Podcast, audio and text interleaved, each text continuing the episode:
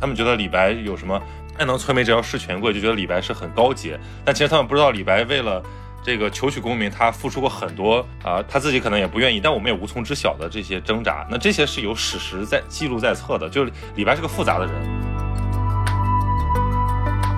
这样一些这个感受，是我们观察自己的窗口。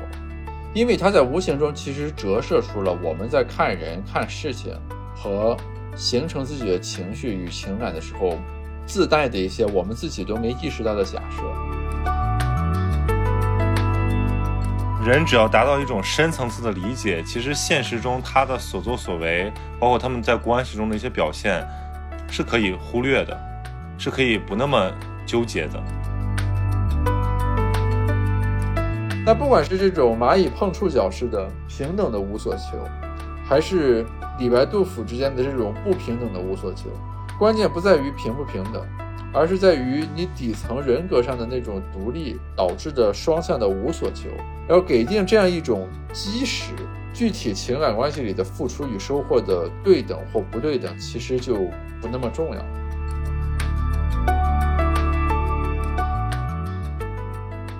Hello，各位子飞鱼的听众朋友，大家好，我是 Gareth 啊。首先跟大家说一下，好久不见啊！我今天看这个播客，上次更新还是五月份的时候。这期节目是子非鱼的第九十九期，马上就要到一百期。这个播客百期是个坎儿啊，只要能过百期还没断更，等于你又攀上了一座高峰。所以百期集之后要搞点花活啊，请各位听友关注我们这个评论区的公告。还有这个，如果在听友群里的话，可以留意一下微信群的公告。我预计，比如说在百期的时候，或者从一百期到一百一十期啊，要做一些这个新的这个尝试和努力。今天这个播客是我发起的啊，因为我昨天看了一部电影叫《长安三万里》，很有触动。我在朋友圈看到这个闲宁期的主播啊，我的师弟曹宁也看了，所以就邀请他来一起聊一聊看了这个电影之后的想法。呃，欢迎曹宁，好久没有来做客了。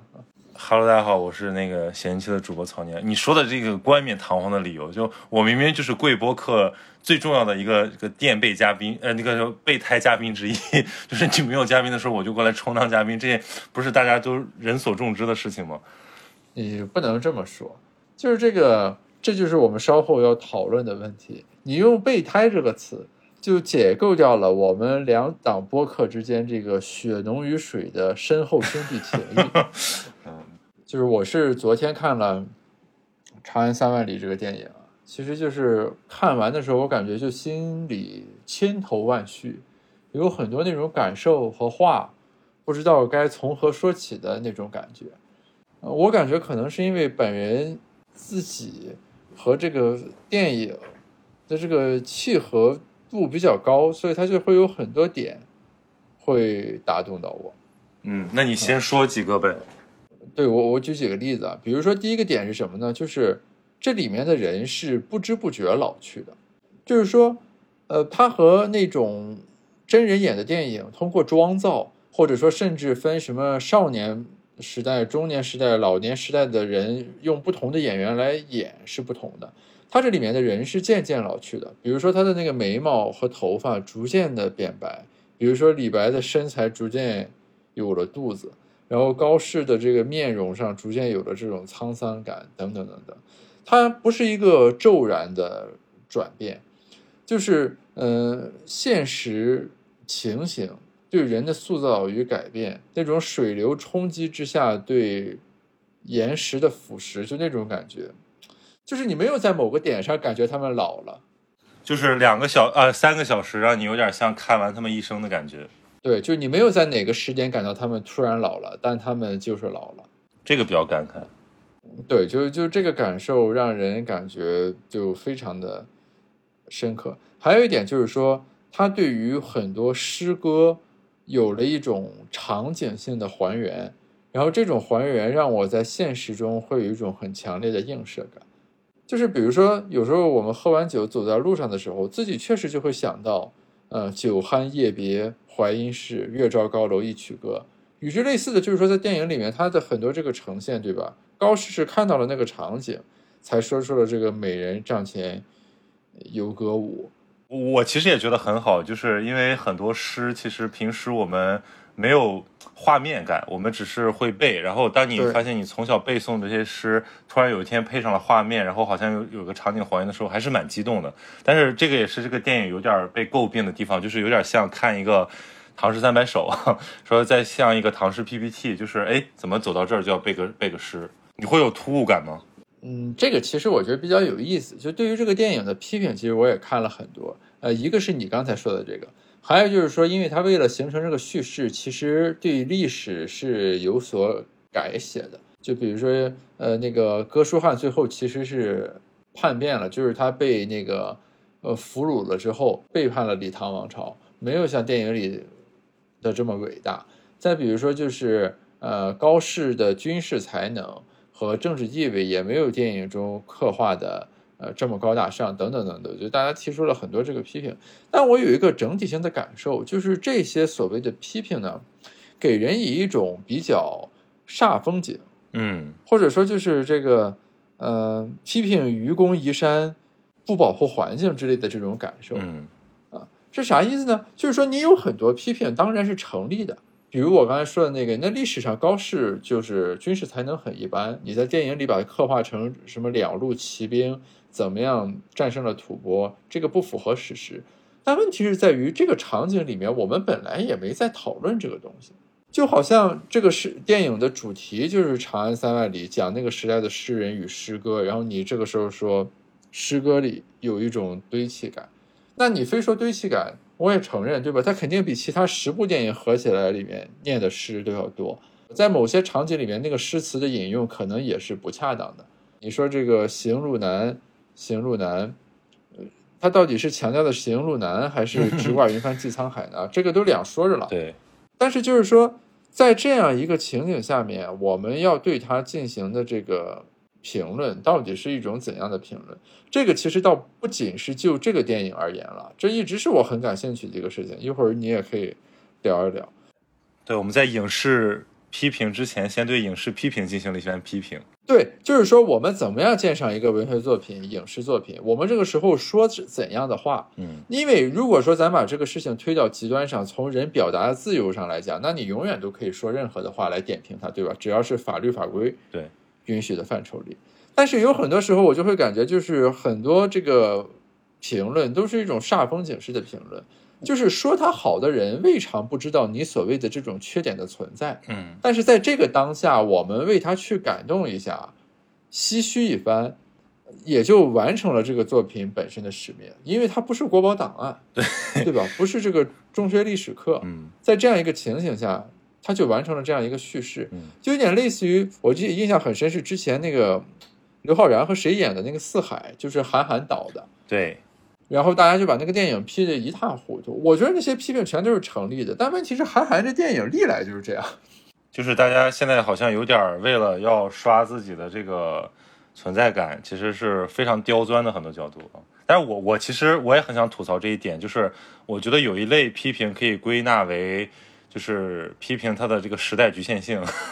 就是尤其像比如这批评《长安三里》三万里的也有，像年初批评这个。呃，那个《满江红》的也有很多，就是我就突然我在想，我说时代局限性难道不是一切存在之物皆有的吗？那你你说我们这个时代看别的时代的复刻的故事，它怎么会没有局限性呢？既有我们这个时代的局限性，又有那个历史那个史实下的那个约束条件，拿这个东西来批评，可能很多都是无效批评。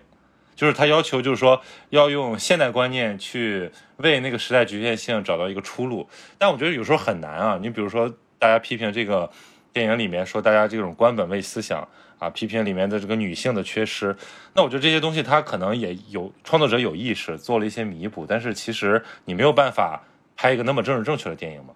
这样的一些评论，我觉得会让人感觉很出戏。嗯，就是说，你比如说《长安三万里》这个电影，它其实本身就是一个标的，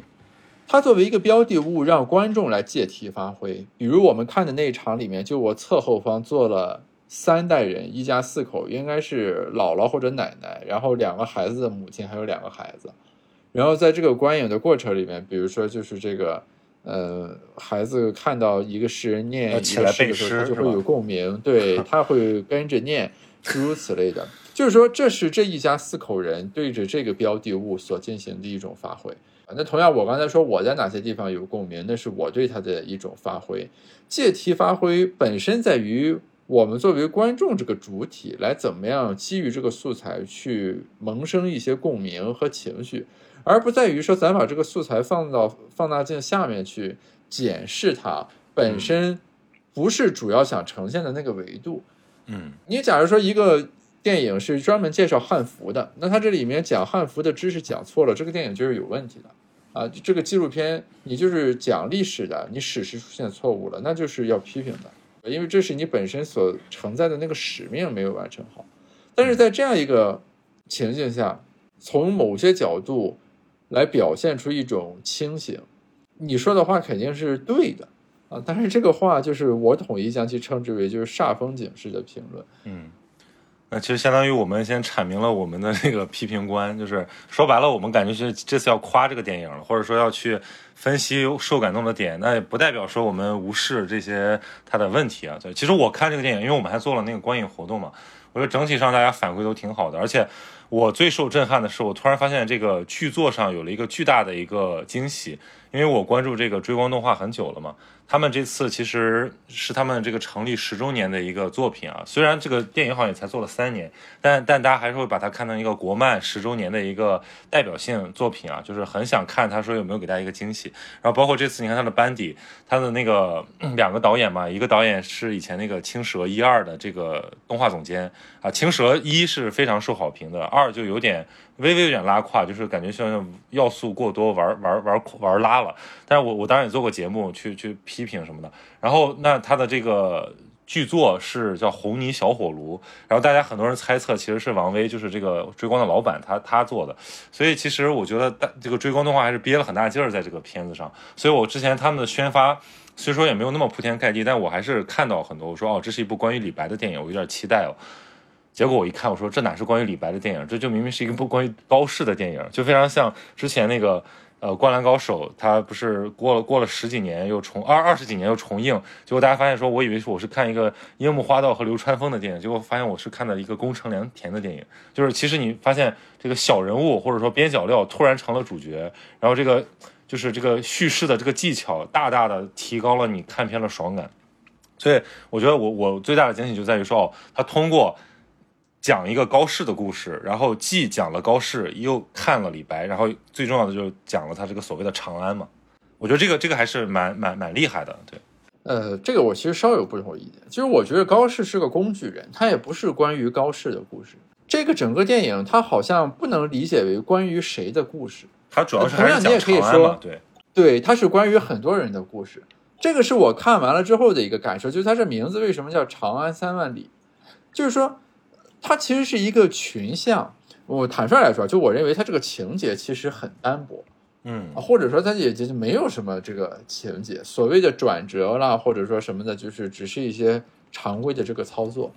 但核心就是在于，就是说它怎么样能通过一些群像的塑造，以及这种较为寡淡的故事，把这个长安三万里的这个意象啊，它所想表现的这种整体性的这个盛唐的这种。气象以及由盛转衰时的这个人的身不由己表现了出来，这个我觉得其实是不容易的。就等于是说，如果说这个剧呃这个电影本身是个悬疑电影，对吧？或者是个纪传电影啊，就是我要揭露一个高适的用兵的这个奇谋，或者说就是高适传，反而是好拍的。恰恰是说，它本身的叙事并不以这个为使命。最终所要达成这个效果其实是不容易的，对吧？你就说我要拍个电影展现一下盛唐气象，啊，和唐的由盛转衰，这是个啥电影呢？当这个影片我看完之前，我很难想象说，如果有人命这么一个题的时候，你拍出来的是什么？你除非拍成纪录片，那反而很容易。所以其实我觉得高适在这里面是一个工具人。我看完之后对高适其实没有那么深的印象，相反，我对其中那些。闪现的人很有印象，比如说那个王维，王维 社恐的那种 表现，很像你是吧？看到了自己 不喜欢掺和，有一点，呃，那倒不是不喜欢掺和。比如说那个他让他上去走板念诗，做不出来就要掉到水里去，那个就像极了这个。比如说 KTV 的时候，大家要求每人必须唱首歌那种感觉。那就会让跑调的人压力很大。就就是你说的这个很对，其实这个就我们上来就就开始谈主题了，因为我其实我最后没明白这个三万里是怎么来的，就他们说是虚数，就是说主要其实就可以叫叫长安嘛，因为它的英文名就是长安。那长安咱们当然会联想到他选择拍拍李白，拍这个拍这个这个盛唐气象，由盛转衰，拍安史之乱，对吧？其实他还是能感受到这个主题的一个宏大和这个丰富性。那我刚才说选高适的一个。好处就是，其实高适算是有名的诗人，但是又没那么有名。就是他，大家知道说背会背几句诗，对吧？别董大什么的，但是大家不知道说，啊，高适是一个什么样的人。然后在他里面被，其实我后来写了一个评论，我就说，我说这就是一个，就是一个小镇做题家的逆袭。然后这就是一个小镇作曲家跟着一个顶流网红，然后在什么京城各种就吃喝嫖赌蹦迪，然后刷存在感，最后发现自己不配，然后干干脆下基层锻炼，然后最后是通过这个稳扎稳打，在乱世之中谋得机会，最后上位，还顺便走后门搭救了老朋友的这么一个故事。其实你看李白被他衬的是比较。甚至有点、有点、有点可悲的，所以很多李白粉不干的点就在于他觉得说你没有解释明白为什么李白作为这个中国最重要的一个诗人的那个光辉在哪里。看完你会觉得他很很 low，对，甚至说是很不堪。但是我觉得这恰恰是时代情绪呼应在这儿了，就是你现在这个二零二三年了，你再去讲一个天才的故事，你讲天才怎么辉煌，大家其实我就不不买账了。但是你反而你讲说哦一个。庸才，或者说，其实有高适也不是庸才了，就是说一个普通人吧，他可以通过自己的锻炼，最后得呃得到一个不错的结果，其实是个大爽片来的，我觉得。你这个解读也是我们刚才批判的解读中的一种。那你可以稍加批判，你你不觉得？你做这种归纳，你就类似于说寿司其实是米饭上放了片鱼，呃，我总感觉你这个叙述是对的，但是好像。啊，我我就我这个这个是呃一种印象吧。我觉得这个片子，因为他说说是一个中年人的鸡汤，我就没明白。我说怎么李白可以成为中年人的鸡汤？所以我看完他的这个剧作结构之后，我大概理解到这一点。但其实我不我我自己看中的还是它里面那些浪漫化的东西。比如说最打动我的那一场戏是那个《将进酒》，就比如说我们从那个《将进酒》里面看到多么浪漫、多么悲怆，或者说看到某种就是一种一种理想主义的一种。自我自我安慰，哎，我觉得他通过前面铺陈两个小时，最后把这场戏拍出来，我觉得他就完成了。至于后面你说是不是又有什么被永王这个给给给忽悠瘸了，然后又是高适去搭救他，我其实反而没那么在意了，因为我觉得那个就是给大家一个交代的一个一个事情。嗯嗯嗯。但是但是我就想听你，比如说你怎么反驳呢？你比如说这个片子，大家就会讲说，你看这个。他说：“所谓长安梦，长安梦，那长安梦是啥呢？长安梦不最后就是当官发财吗？或者说就是通过你的诗名去迎娶，就是考公。现在大家很想很喜欢这么解读，就是说这是不是在就迎合我们这种很很保守的一个一个情绪？哦，我我觉得这一点是很重要的，就是说每一个事情你都对它有很多种叙述的方式和描写的手法。”啊，比如说咱说去寿司，你也可以，呃，咱说去吃寿司，你也可以去说咱今天去吃米饭上放了片鱼，没有人会说这个东西错。就好像《长安三万里》，如果你做一种映射式的解读，你说李白就是一个屡屡考功、屡屡不中，想当过赘婿 不得的人，对，就是这么说是没有错的。就是任何一个事情，你只要把握住它在现实里面某一面的投影，然后你就都可以形成这样一种表达。但是我我的一点就在于，就是说这样一种表达能力会显得有点 mean，而且我不知道它指向的是什么。我的一个直观感受是，它指向的是某种情绪。就是说，当你采取这样一种叙事，把《长安三万里》解构了之后，我这里不是特指这个电影啊，虽然这个电影我很喜欢，就是我觉得对文学和影视作品普遍性的有这样一种处理的方式，就你把它解构了，映射到一个现实的投影里面。用我们现在的词儿去装上，说你看他说的就是这个。比如说之前那个什么漫长的季节，也有人说啊，这个说的是什么？无非就找不着工作了之后的人啊。北京这边是遛鸟，呃，东北那边就开车，就诸如此类的。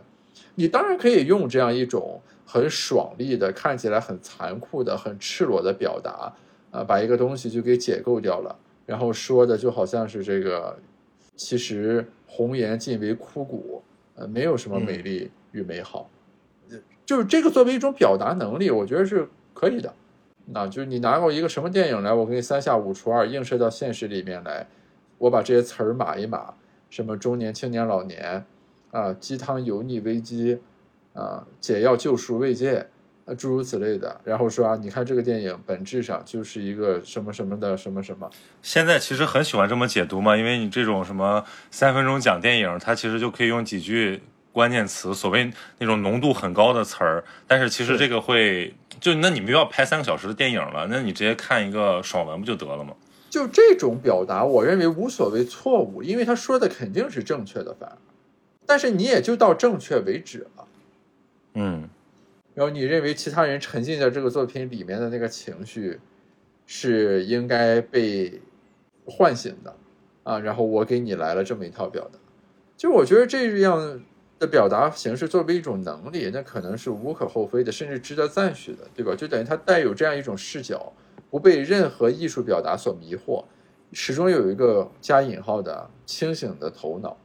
啊，然后在大家被唤起情绪。沉溺其中的时候，说一些冰冷而清醒的话，但是我只是感觉这个就举动，对，就很煞风景，而且很无味啊。就是你，你只要想喷这个东西，你可以从很多个维度去喷，你甚至可以喷他说怎么腿都这么短。对，但他不是这个当下我们想去聊的这个事情。那比如说，那其实我觉得我也想问问你，比如说你看这个主题的话，其实我觉得它这个这个这个文本是特别。就是有阐释空间的，就比如说你看一个大时代，然后看大时代的变动，其实也很符合我们现在这个年代大家的一种精神上的诉求。就是我们可能在里面看中各样各样各种各样的人。我们后面那个办那个观影会，就是大家后面一直在讨论说啊，假设你是想能选的话，你是想做李白那样的人呢，就是一个可以让自己的天性发挥，然后可以自由自在、无拘无束，尽管是不停的碰壁，但是。不改其志，还是说你愿意做高适这样的人，就是比较谨小慎微，对吧？然后也比较这个这个稳扎稳打，最后是能弄点工业出来，就比较拘谨，比较无趣。就是反正大让大家选，然后你会看出各种各样的光谱。就是有很多人说我是高适，我想选李白；有人说我是李白，我想选高适。好像有的人说我什么都选不了，因为我觉得根本没有，我很悲观，没有选择权。我觉得就是这个是他之所以用群像来展示。让大家引起很多共鸣的原因。那比如说，我们怎么看这个电影它所展示的这个图景？尤其是这是一个关于诗人的电影，哎，但我觉得这里面的诗人好像，反正我是觉得这里面的诗人就是让我觉得性格没有那么的饱满，就是有的可能可能是写笔不够吧，但是就是过于偏重于把他这个大历史讲完，十年一个切片，十年一个切片，所以显得好像有点弱。就我喜欢的，比如像杜甫啊，像王维啊，他都是有还是有点纸片人的感觉。就是我我的感受啊，就是说，我倾向于对这里面群像的表现，从一个不得不的角度去理解。就是说，没有什么选择成为李白和选择成为杜甫、选择成为高适的这样一种所谓的选择，是说我们站在今天来看它这个电影这样去呈现它，我们可以构建出来一套说法。比如说，李白是个怀才不遇的人，高适是个勤能补拙的人。但是事后所形成的这种说法，不代表在那个当下他们曾经做过这样一种选择，就这是两个概念。我我不知道我这个说清楚了没有啊？就是说，我们可以形成一种总结，一种归纳。我们站在事后，因为我们比他们后出生，所以他们的历史已经终结。于是我们可以形成一种叙事。当我们在这个场景里面的的时候，我们可以说李白是一个怀才不遇的人，他验证了，纵使你有惊世的才华，当你运气不好的时候。你就没有办法去实现你的这个抱负。那在另一个场景里面，我们也可以说的是，就是纵使环境不好，纵使现实雨打风吹，但是只要你有足够的才华，对吧？你的诗可以一直扬名千古，直到今天我们都还记得李白，但我们可能不知道那时候的三省六部的宰相们是谁了。就是说，我们在一个情境里，根据我们叙事的需要，我们就可以对它形成一种说法。但这一百个说法都不等同于当时的那个现实。对，那反过来讲，我们也无从去说，就是我们选择什么，没选择什么，都是大家的一种投影吗？对，嗯，就是我对事情认识，我觉得是有这样一个变化的，就是说事后的那个说法和当初的那个当下，这两个东西是可以同时为真的。嗯，对的，对的。就是说，高适没有做过什么选择，反正最后他就变成了那个节度使，对吧？身不由己。同样，我们可以站在今天来说，高适是勤能补拙的典范。这两个事情不是说要争个高下的。就是那个哈金，就美国的那个华裔作家，他写了一个李白传，然后他那里面就上来就讲，他说有三个李白，一个是真实的李白，历史真实的李白，另一个呢是李白通过诗歌，通过这种自我塑造、自我呈现、展示的诗人李白，还有一个就是后人，就是我们的文化建构把他捧上的那个所谓盛唐气象的那个李白。但我其实觉得呢，为什么大家会出现关于李白这个人物的很多这种冲突感？其实我觉得来自于这种断层，因为。李白太有名了，我们这个不仅中国小孩从小会背，我那天问一些这个什么东南亚的，就像什么越南的、这个韩国的，他们也都知道李白，而且他们背过李白的诗，所以我会觉得说李白是东亚文明，是是汉文化的一个符号。但是这种符号它就有自身的遮蔽、遮蔽的存在。就比如说很多人不愿意相信李白其实是一个这个汲汲于功名的人，他们觉得李白有什么爱能摧眉折腰事权贵，就觉得李白是很高洁。但其实他们不知道李白为了。这个求取功名，他付出过很多啊，他自己可能也不愿意，但我们也无从知晓的这些挣扎。那这些是有史实在记录在册的。就是李白是个复杂的人。那其实有的电影或者有的作品，他只要稍微选一个面去瓦解一下你的那种对李白的想象，大家就可能觉得不干了。那历史上有很多种这样的人物，就是大家觉得你伤害了我的什么什么情感，有的时候是民族情感，有的时候是一种一种文化认同的情感。那我觉得其实最有趣的意思呃地方也在这儿，就是比如我们读所谓的这个。看一个人的文章啊，然后要不要知道这个人到底是个怎么样的人？这种这种这种什么知人论事是必须的吗？还是说其实它就是一个你自我选择的结果？就比就比如说我们看完那个，我们就有一个朋友就说，他说：“哎呀，我知道了这个更真实的李白之后，我都甚至觉得他那个诗就不那么的可信，或者不那么有感染力了。”就是我是觉着，就是这样一些这个感受，是我们观察自己的窗口。因为它在无形中其实折射出了我们在看人、看事情和形成自己的情绪与情感的时候自带的一些我们自己都没意识到的假设。比如什么呢？比如说，就以以刚才那个人的这个观点为例，他其实之前就是说，他对于一个文学价值的建构，它是隐含了一个完美的道德的假设的。嗯，然后当出现这样一种情绪的时候，其实我们就要内向来看自己。所以，其实，那你对他文学价值的评价，似乎就并不是纯粹基于文学来判断的。对啊，但是我觉得这个是咱们可能是中国文化也比较这个悠久的一种传统吧，就是好像我们非常不是，就有这个传统是可以的，也可以这么判断。嗯，就你就类似于说这个蔡京人品不好，所以你字儿写的再好，也要把你从四五四家里踢出去，这个是没有问题的。我我刚才的点在于，就是说，但我们对这个要有认识。在我看来，这个问题就是说，你无法接近于一个绝对真真相，就是因为所有人都是棱镜，哪怕李白、他杜甫他们也是棱镜，他们也是好多种观念的折射，对吧？受他们自己的个体的经验，受他们时代的这个特征。那我们更是这样，其实我们很难说像一个唐人、一个宋人一样去看李白和杜甫，但是这并不代表。他们就本质上是那样，就是你只要有了这个弦儿之后，其实你不会那么的决绝的下一个判断。是的，因为我刚才一开头的时候，我对于那种就是所谓的煞风景式的评论，我之所以很有感触，是因为我感觉可能在我大一大二，比如说当时打辩论，然后比较年少气盛的时候，自己也曾经处在过那样一种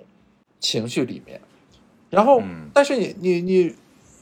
如果你以面向自己的视角来看这个事情，你就会发现，很多时候你所发表这个观点的时候，你在意的不是那个观点本身，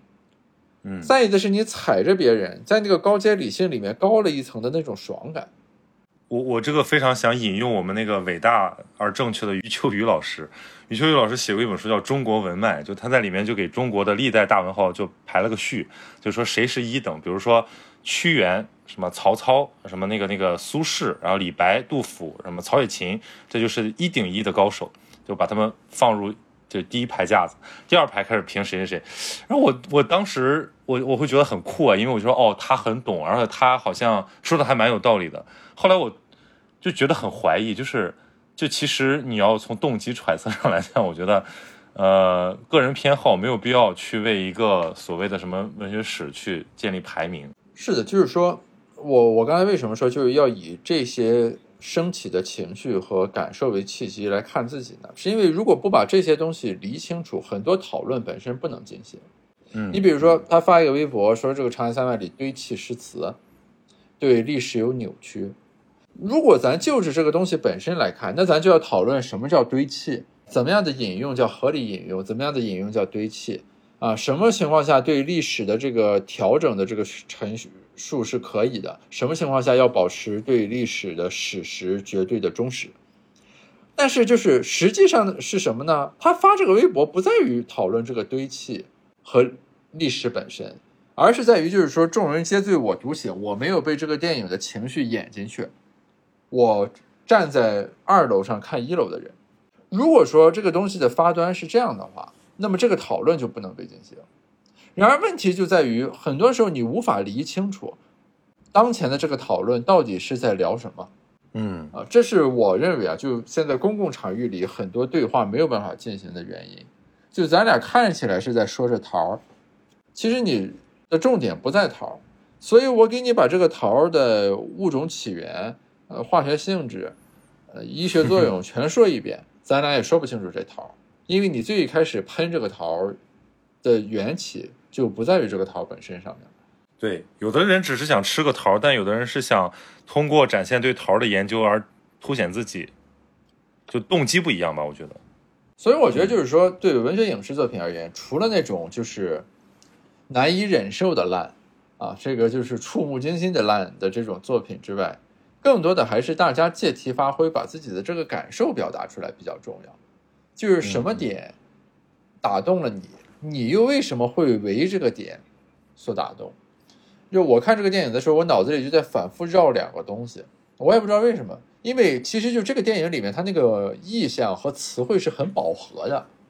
对，它就很容易去挂起来一些别的东西，对吧？对，有点要素过多的感觉。对对对，然后我从头到尾我就有两个一直在我脑子里想，就是一个是余光中先生有一句诗叫做“月光还是少年的月光，九州一色什么还是李白的霜”，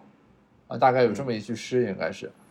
啊，然后就是这里面每当比如说出现月下的这个场景的时候，这个话就会不断的萦绕萦绕萦绕，然后还有一个就是那个。我当时写在那个豆瓣的点评里面，我记得我也写了，就是有一首歌叫做《不见长安》，这个歌是那个一首古风歌，可能听的人也不太多，就一个叫河图的人唱的。他那个歌名是个典故嘛，就当时问那个晋朝晋朝的一个皇帝说：“这个长安与日孰远嘛？”他说：“这个长安更远，因为举目见日不见长安嘛，因为长安是故都，所以他表示这样一种怀念。”然后那个歌就是叫《不见长安河图》唱的，它里面有句词叫做“我渐渐开始每晚梦到故事里的长安，长安城有人歌诗三百，歌尽了悲欢。”然后这个电影演的时候，我就感觉就是这首歌就像活了一样，就它里面每一句词都好像在这个电影里找到了一个这种意象。我就非常喜欢这种感觉，就是大家在各自独立的情景下对同一个题材发挥。但是发挥出来的这种情绪和表现又很有这种隔空的共鸣感，啊，这就是我我看这电影的时候就有一种非常好的这种审美体验的这种感受。对，你刚才说你们那个观影会对吧？我猜就是每一个观众，只要他不是站在一个很命运的角度，说我把这个东西嘲讽一番，他总可以说出来一些这种东西，然后大家可以形成一种对照和横向拉通了来看，就每一个人在这里面会为什么所打动。这个就回到了一个 文学欣赏的 初衷吧，就是我觉得文就是最基础的欣赏，它就是娱乐自己的嘛，就是其实是寻求共鸣的，然后才是好像有了什么文学史啊、艺术史啊，才用来那个这个排座次，让让让让你来装逼的一个功能。但是现在好像大家有的时候。可能因为现在我觉得自媒体太发达了吧，大家好像每个人都觉得自己有一个评判的权利，好像很喜欢故作高深的一些意见，就总喜欢去先找第二层的这些事情，先先来彰显自己评价的这个权利，反而忘记了最初的那个感动和呼应是什么。你比如说我看这个电影，除了我刚才第一点讲的，就是我们以前背过那么多唐诗，我们其实很难在画面在视觉层次调动他们。那其实如果你看到一个动画电影，对吧？用非常这个新的一种方式，用一种这个之前你在动画电影中没看过，用一种非好莱坞这个也非这个什么这个这个这个日漫的方式来来来演绎，我觉得这本身就足够刺激。我花这个五十块钱票钱，我就足够值了。然后呢，我又发现哦，它其实是里面有很多人，然后我其实可以出去解读这些创作团队对他们这些诗人的一些微微妙的褒贬在里面。然后包括去看里面对什么的观念的强调，然后你会觉得说这其实在呼应一些这个年代的情绪，然后你就觉得 OK 了。我其实已经通过把这个片子当成一个棱镜，发现了很多东西了，我就满足了。我比如说，如果我现在对李白，我也不是看电影来了解李白是谁，我也不是那么关心。我更关心的就是李白的诗曾经在何种场合，以何种方式呼应了我的何种情绪，被我记住了而已。我就觉得这就 OK 了，对。嗯，exactly，这个我很同意。你哎，我就我就说一个我对李白诗歌最印象最深刻的印象，就是上海封控期间，我在家就是非常烦躁，然后我就各刷各种那个 B 站视频，然后我就无意之中刷到了一个郭达和什么那个陕西大剧院合作的一个呃和交响乐团合作了一个就是西安话版的《将进酒》，然后他前面郭达就做了一个方言版的阐释，就是连连朗诵带演。然后我就那天晚上把这个视频刷了好多好多遍，然后我我我现在在看这个诗，我就会加入到那个时候的记忆嘛。就是其实你想想，疫情封控期间人比较烦躁，然后还喝点酒，就是处在一种半醉半醒，然后对未来非常茫然的状态下，你看这个诗，就是不断的通过构建你你的经验与文本的这种小的非常个性化的关联，然后我们就有了一个所谓的文化观，就是我我跟我的这个母语，我跟我的这个。这个文化的关系，我觉得这个就就就足够让我就是自得其乐了。其实我不太需要别人告诉我这首诗啊，它为什么重要，然后它要怎么阐释。这个就是今天我之所以也愿意为了这个电影录播客，那到这个电影本身喜欢是一方面，另一方面就是我觉得把前后很多想过的东西串通贯通了起来。就是呃，比如说当时看那个。白敬亭和赵今麦演的那个电影电视剧叫《开端》吧？你还看不少电视吗？当时就会有人批评说是这个结尾的大结局就是这个过于完美啊。然后比如说看《琅琊榜》呢，大家就会说《琅琊榜》是这个爽文啊，权谋水平不行。比如说看《大明王朝》，他就会说这个剧这个服化道啊不在线，里面这个道具经常穿帮。然后比如说那个看。漫长的季节，就范伟演的那个剧，又会强调说这里面对女性有刻板印象，什么对爹味儿的这个诠释，并且想给他正当化，就诸如此类的。然后，当我在看完《长安三万里》之后，看到的一些影评，就是对他在诗词的堆砌、人物的塑造等方面的种种一些批评，我就会逐渐感受到。为什么过去一段时间啊，就是我就对于在公共场域的这种表达，或者说交锋，对，就是我完全没有任何参与的兴趣。我原先只是有一种这个身体之知，就是说感觉自己不适合，也不想。但是就是以这个为契机，其实能比较贯通的这个想清楚啊。我我隐约记得，就好像在哪儿看到过一个对于这个播客的评价。其中就有一个提到，就是说我这个播客的评论区总体氛围比较友好。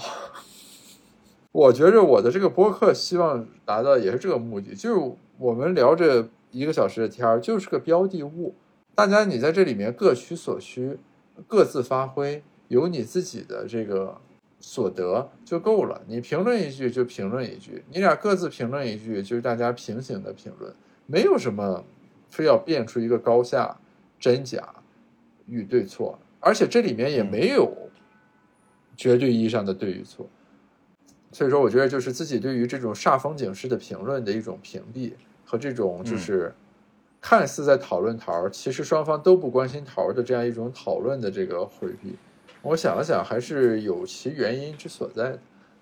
这个不就是我之前跟那个什么？你们北大的苏岩老师，我们聊了一个后真相，就说现在这个大家也不关心什么是真，大家只关心情绪价值，说的很好听啊。情绪价值说白了就是你高兴我高兴，我们根本不在乎你说什么我说什么和本来是什么。所以说这个地方要补充一点，就是说这个 context 很重要，就这个情景和场景。我们是在一个什么样的背板下面说着怎样的话。你如果说咱俩今天就在这数苹果，那桌上就是三个就是三个，五个就是五个。但是在另一种 context 下面，在这个情景下面，那就是没有一个绝对意义上的真与假的概念，对与错的概念，大家在各自说各自。但是你如果非要把这个对话伪装成前一种对话，然后认为我在这里面已经占据了真的位置，可以把你们这些假全都打趴下。这就给人一种这个目猴而观的感觉，就非常的搞笑。那那就是如果我们对这个现状有共识的话，那其实下一步的问题就变成了：你如果是众生喧嚣的话，你是保持沉默，还是说你只是选择说出自己，还是说你就压根儿不在乎这件事儿，就一直被误解也无所谓？因为我感觉现在好像大家很还对这种姿态蛮在意的。就如果一个人说了正确的东西，但不是以正确的方式说的，可能还是会被被忽视，或者说甚至会被厌弃。就是我认为，其实方式本身不重要，为什么选择这种方式是值得研究一下的。你就这么说吧，比如说，假如说它完全是一个流量驱动型的决策链条，就是我基于大数据、基于算法，我知道怎么说大家愿意听，于是我就这么说。虽然这个说法很 stupid。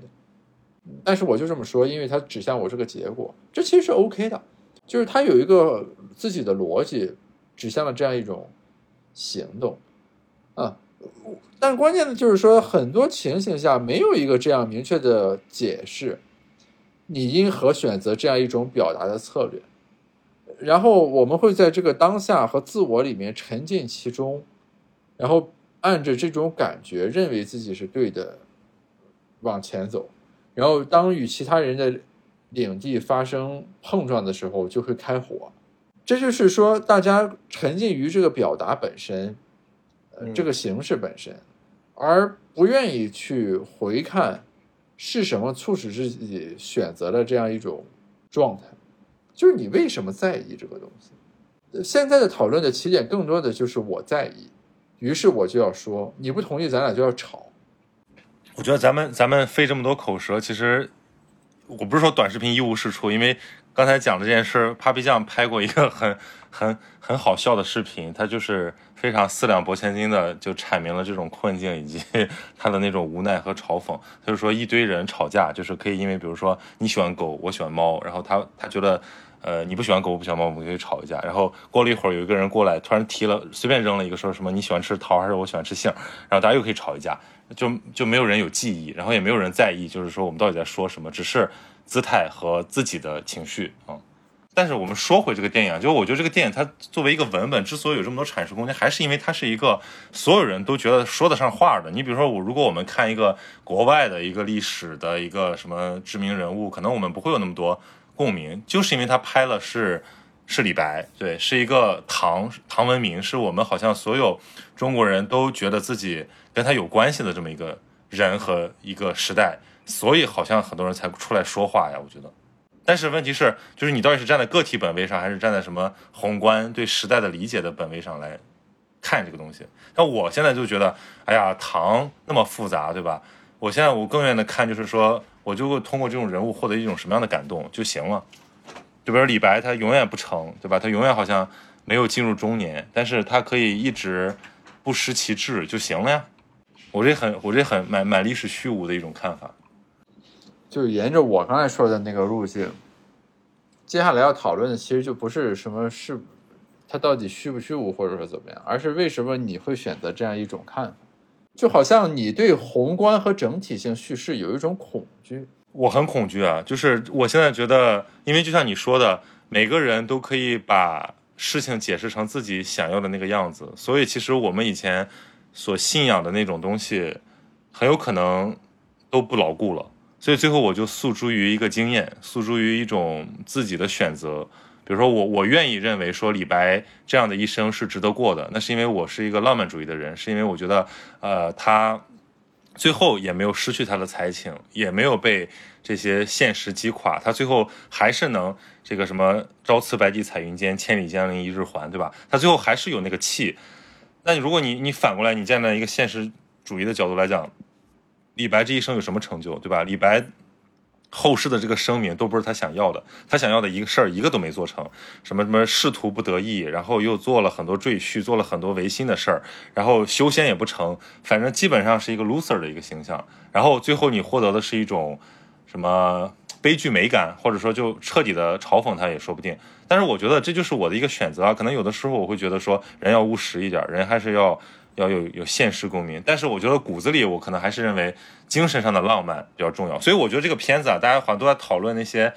呃大的东西，但是好像它里面有一个细节，我还觉得挺触动我的，就是说他说黄鹤楼嘛，说黄鹤楼是一个场景，他黄鹤楼最早是他要去的地方埋葬朋友，后来呢又是他这个。呃，见证战争残酷啊，或者啊，还有还有一个就是他看到崔颢的诗，他受了刺激，他要写更好的诗。就是黄鹤楼是李白的一个坐标系，他每次人生的一个曲折就会回到黄鹤楼，然后获得一些新的理解，然后带着这个重新上路。我觉得这个就还蛮动人的，因为你会发现，人活这一辈子不也就是你选择一条路，然后你不断的往上走，然后可能回来了，你再从你的初心之中找到力量，然后再。有勇气走下一程，可能下一程还是下坡，但是没有关系，你还是能愿意去走，而你不是说就是我我彻底否定掉那个过去的自己。所以我觉得在这个意义上，我还是愿意相信李白是一个，他是度过了一个非常值得过的一生。你说到这个，我倒是想插一句啊，这是我看电影的时候的一个遗憾。哎，我中间出去接了个电话，我不知道是不是在那段时间有播，我感觉这个电影里面应该没有。你不会错过了什么重要的转折吧？就是这样的，就是李白在黄鹤楼那个场景，其实拍的很真实。就是说什么眼前有景道不得，崔颢题诗在上头嘛。就是说那个昔人已乘黄鹤去，此地空余黄鹤楼。那个诗写的太好，所以李白没有写。但其实后来李白有在那个金陵凤凰台做了一首与这个黄鹤楼可以交相辉映的一首诗，而且甚至我我个人其实认为啊，那个诗写的。丝毫不逊于崔颢的《黄鹤楼》，就那个什么“凤凰台上凤凰游，凤去台空香自流”。OK，对。因为我略感遗憾的就是说，这个电影没有把这样一个闭环的情节给呈现出来。就是他当年在《黄鹤楼》没有作诗的那个情绪是很真实的，但是后来他在金陵凤凰台写下了这个“凤凰台上凤凰游，凤去台空香自流”的时候的那种后起。的那种感觉，以及他所怀有的那种像崔颢的诗遥遥致意的那个意味，是很美好的一种隔空的对话。就可惜这个应该是电影里没拍啊。没拍，没拍。对，没你也没错过什么。他那个最后就是他走了，然后后面他们又去，就是李白又有了信心，但那个时候他要做赘婿了。然后这个高适不同意，高适就给他写了个否，这高适就走了。就其实就这么就这么两两两个情节，就是你说的那个它里面的那种。呃，怎么说？有点承前启后，还有这种什么琴瑟和鸣的感觉完全没有。然后我觉得这个有一个原因，是因为他还是以高适的视角来讲这个故事，他就必须做一些剪裁。其实我也比较遗憾的是，说你你一个讲李白的电影，你没有展现李白的人物弧光和内心动机啊。你比如说啊，李白后来是不得意，但是后来他还是被这个天子征召去做了一一段御前诗人。后面你就用几句话，就说什么生了一场重病，然后说是这个受谁排挤。然后就就就结束了，然后就感觉好像李白就完全是个工具人，就是他动不动就出现在高适家门口，然后说，要不是你来吧，要不然说我不行了。就是我会觉得说李白他的那个丰富度被极大的压缩，所以很多人觉得说，就是我觉得真的李白粉啊会不满意的点就是说，你把李白写的也太傻逼了，就是他没那么 low，他或者说他也没那么简单，他不是一个快乐小狗。哎，你说到这个就是。关于李白与高适的关系，其实是当时让我引发一些思考的，是因为就在很久之前，我和一个朋友我们当时聊天，他就我们当时就提到，就是说这个李白和杜甫相遇之后，然后杜甫就写过很多首梦李白，对，但李白就不是很 care 杜甫，就觉得小迷。李白就再也没有提起过杜甫，这个就跟电影里一样，就是高适会把李白说的每句话都很当真，他信里说的所有的邀请，他都会认为是。郑重的邀请，我们定下的所有的十年之约、一年之约都是很郑重的邀约，我要去践行它。但是李白可能喝嗨了，就忘了这个事情。但是就是这种在同一段友谊里面情感倾注的不平等，并不影响他们俩在人格和友谊的意义上的平等。我我觉得就是这个电影里面对这个的呈现，其实是很美好的一种呈现，因为就是说我们其实平常生活中，大家更多的是会求平等，并且会因为这个东西引发很多争执，对吧？就类似于这次吃饭我请，下次吃饭就应该你请，就这种感觉。但其实这个电影，它就很真实呈现了，就是说一段平等的友谊里面，两个人的情感的倾注是会相差很悬殊的。对你记不记得他有一个桥段是李白说说快快快，就他他已经成名了，那时候在在那个就类似于我们说一个一个 club 吧，对？然后里面都是这个当时的名流，什么贺知章啊、王维啊，这个什么，然后然后他说高适来了，说这是我最好二十多年最好的朋友。然后高适心里念叨就说：“我是吗？就是，所以，所以我觉得他这个里面既是你说的那种很真实，但另另另一方面，我觉得其实很迎合现在大家的一种一种感受，就是其实我们也解构了那种呃非常浪漫主义的一种情感。我们有的时候其实就是就是一中各表，对。但高适，我觉得他肯定是拿李白当朋友的，因为李白首先是他的偶像啊，李白是他的这个是刺激他说出胸中锦绣的那个人。”他之所以按照如我们是说这个影片逻辑啊，按照影片逻辑，如果没有李白的存在，高适就是不完整的。高适不是后来的高适，所以如果这个角度来讲，那肯定是像你说的那样，他们俩是互相需要、互相依靠。只不过可能李白那个显得就非常赤裸，高适那个反而就是非常的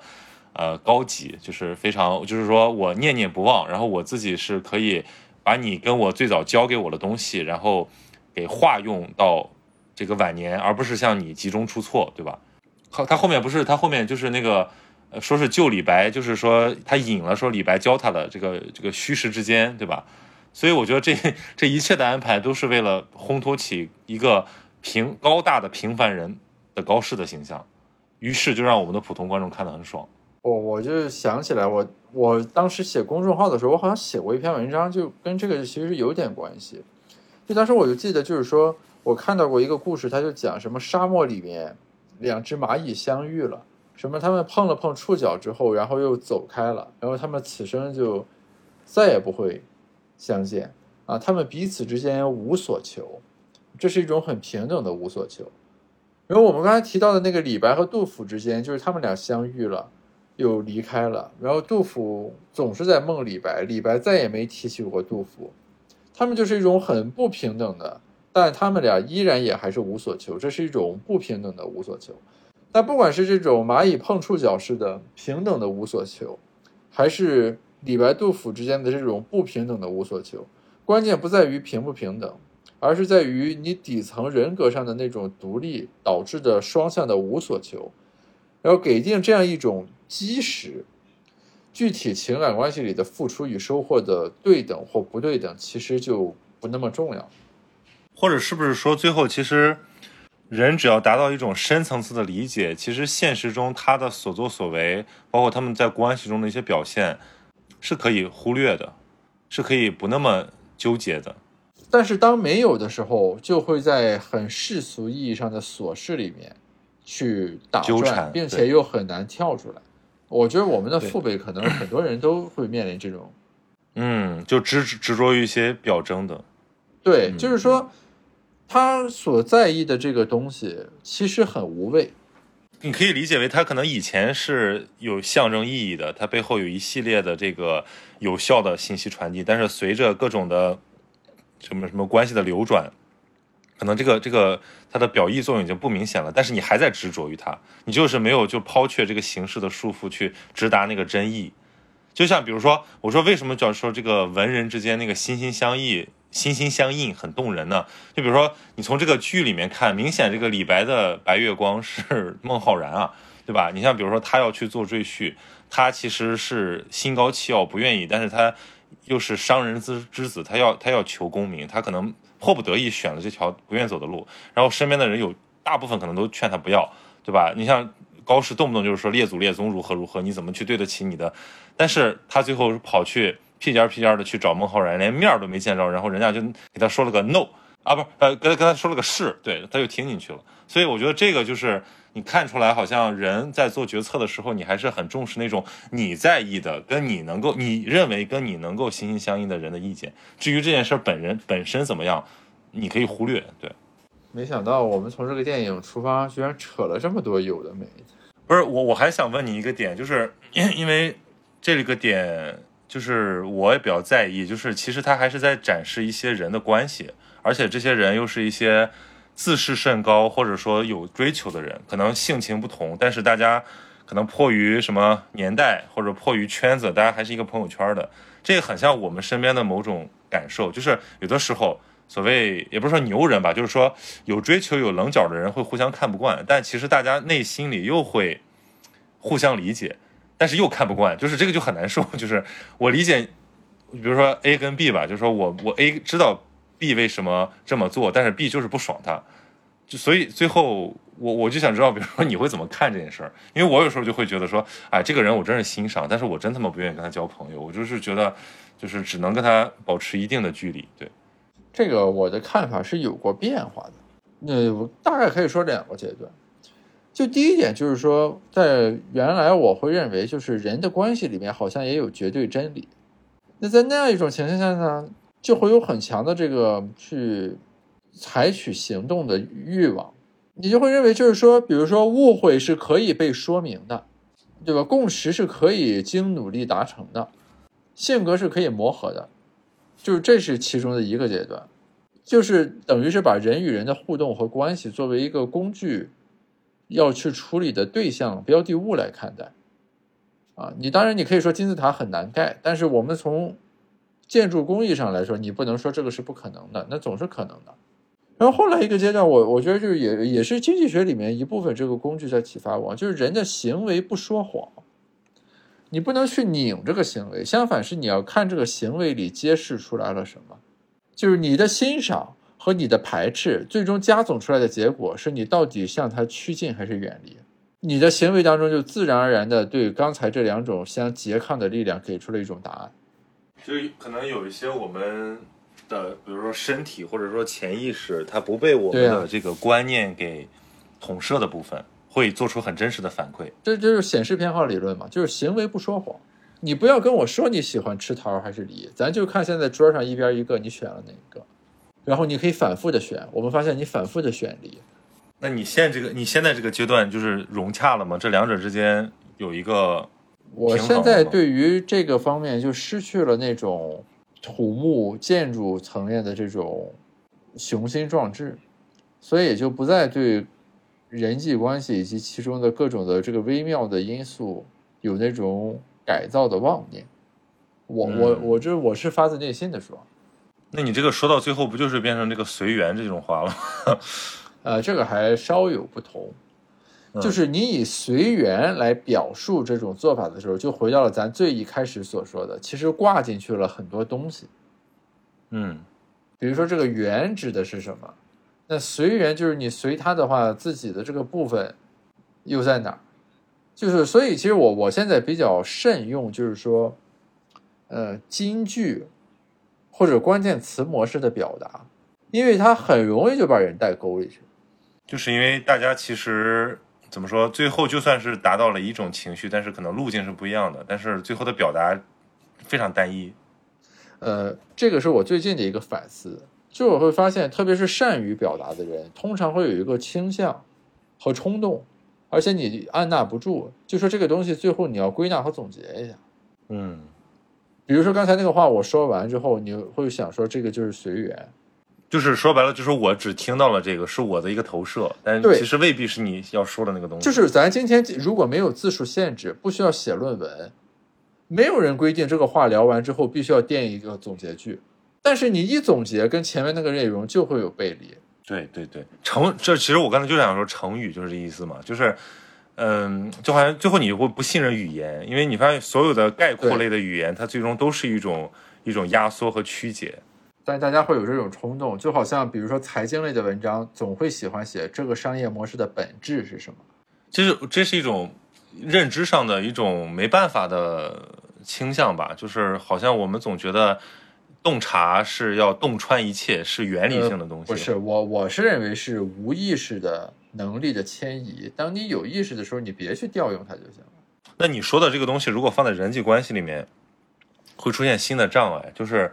如果你把一个人看得太明白，那你会审视他吗？就是比如说我就再拿这个影片的，就是我觉着今天这个讨论，就你这问题问的很好，我觉得到这儿是要说一下的。就今天的讨论看起来，我们在对很多的，比如说什么文学评论的方式，什么人际关系什么的做审视和评价，但其实我发自内心的讲，今天的讨论主要是指向自我的。是呀，就是我们在我们在展现看问题方式的一些 非常微妙的差异。对啊，你没有什么审视别人呀，就归根结底这个东西是指向自己的。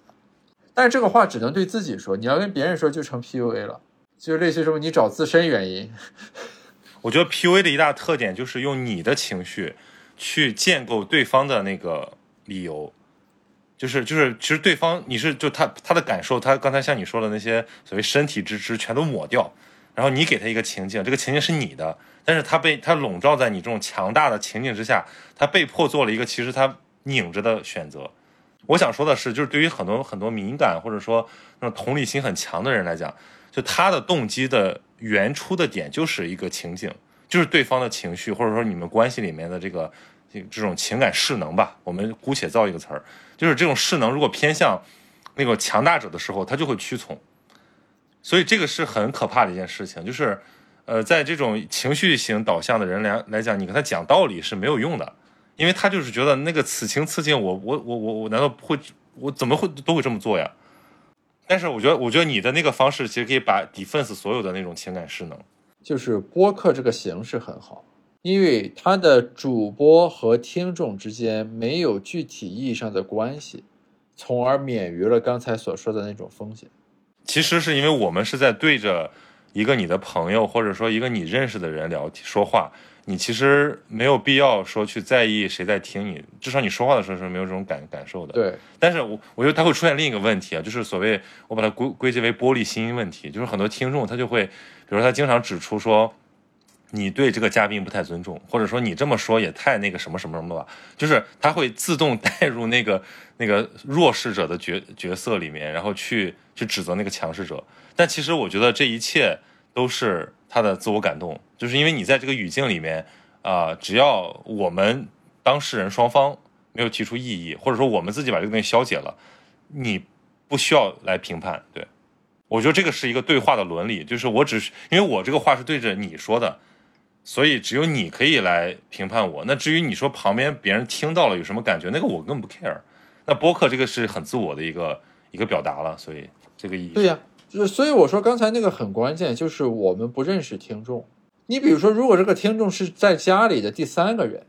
你就不能用刚才这套论述体系把他从这个对话里面摘出去。反过来讲，就是说，听众对这个节目其中的某一个部分，如果产生过度强的这个共鸣的时候，他的这种人为建构的痕迹是很明显的，所以就比较容易被打破。这个其实也是我做播客和做那个 UP 主之间最强的一个感受，就是一旦你是觉得你要录成视频，在对着谁说话的时候，你就会自己审查也好，或者说你会有一种姿态，然后你希望让大家产生一种，比如说很很迎合你啊，或者说很很很欣赏你的感觉。但是如果你比如说我们今天在这个语境里面我们聊天，完全就是没有这种感觉，就是谁听无所谓，你爱爽不爽。所以我会觉得每次录完播客是一种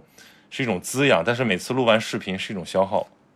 那以后多录播客，少录视频吧。你最后要不要总结一下，就是关于这个片子，或者说关于这个呃，我觉得总结倒是意义不大。反过来讲，其实是听众各取所需，就不知道我们说的哪句话能让大家心里一动，就好像在电影里面哪句诗背到了哪儿，会让谁心里一动。如果其中能有让听众高兴一下的这个内容，啊，让他知道就是说也有这么人，呃世界上还有这种人和我一样想，那就是这个嗯博客有价值的地方。我最后就只选择一个非常民族主义的立场，我觉得就是要支持国漫，就是因为我是之前骂过这个什么青蛇的，我真的觉得说这不行不行不行，然后我还组织了有声力量，组织了很好几个教授来一块录节目骂他们，后来我突然发现，哎，人家试错了路，人家回来了，现在你给你弄出这么个东西来，之前没有过。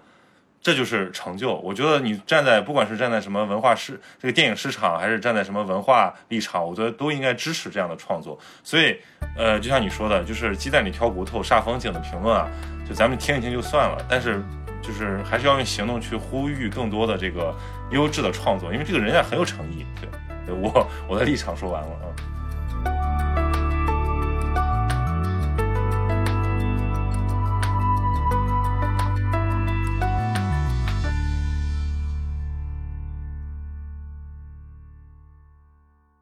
啊哈喽，大家好，欢迎收听本期的节目啊。今天我们这个重大利好，迎来了一位这个老朋友，这个千呼万唤始出来的盖老师。哈喽，各位现金期的听众，大家好，我是 Gareth，很高兴啊，又一次和曹宁联名。今天我们一起聊一聊《长安三万里》这个电影。